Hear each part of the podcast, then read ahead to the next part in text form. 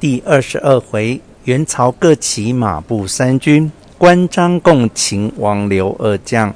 却说陈登献计于玄德曰：“曹操所据者袁绍，绍虎踞冀青幽兵诸郡，带甲百万，文官武将极多。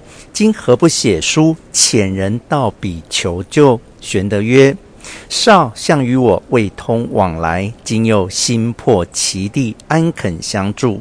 登曰：此间有一人与少三世通家，若得其一书致少少必来相助。玄德问何人？登曰：此人乃公平日所择节敬礼者，何故忘之？玄德猛醒曰：莫非郑康成先生乎？登笑曰：然也。原来郑康成名玄，好学多才，常受业于马龙。龙每当讲学，必设将帐，前具生徒，后陈生计，侍女环列左右。玄听讲三年，目不斜视，龙甚奇之。及学成而归，龙叹曰：“得我学之秘者，唯郑玄一人耳。”玄家中四碑俱通毛诗。一杯长五玄意，玄命藏贵阶前。一杯系之曰：“胡为乎泥中？”此碑应声曰：“伯言往述逢彼之怒，其风雅如此。”桓帝朝，玄官至尚书，后因十常侍之乱，弃官归田，居于徐州。玄德在涿郡时，曾师事之，即为徐州牧，时时造炉请教，敬礼特甚。当下玄德想出此人，大喜，便同陈登亲自郑玄家中求其作书。玄开兰依允，写书一封，付与玄德。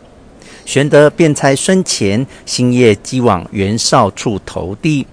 绍览毕，自走曰：“玄德攻灭吴地，本不当相助，但纵以郑尚书之命，不得不往救之。”遂聚文武官商议兴兵伐曹操。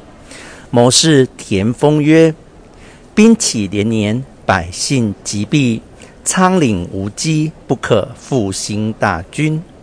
宜先遣人献结天子。”若不得通，乃表称曹操革我王路，然后提兵屯黎阳，更于河内征益州籍，善治军器，分遣精兵，屯扎边鄙，三年之中，大事可定也。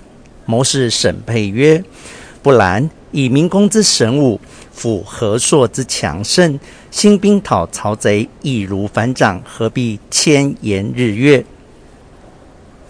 谋士举授曰：“制胜之策不在强盛。曹操法令既行，士卒精练，比公孙瓒坐受困者不同。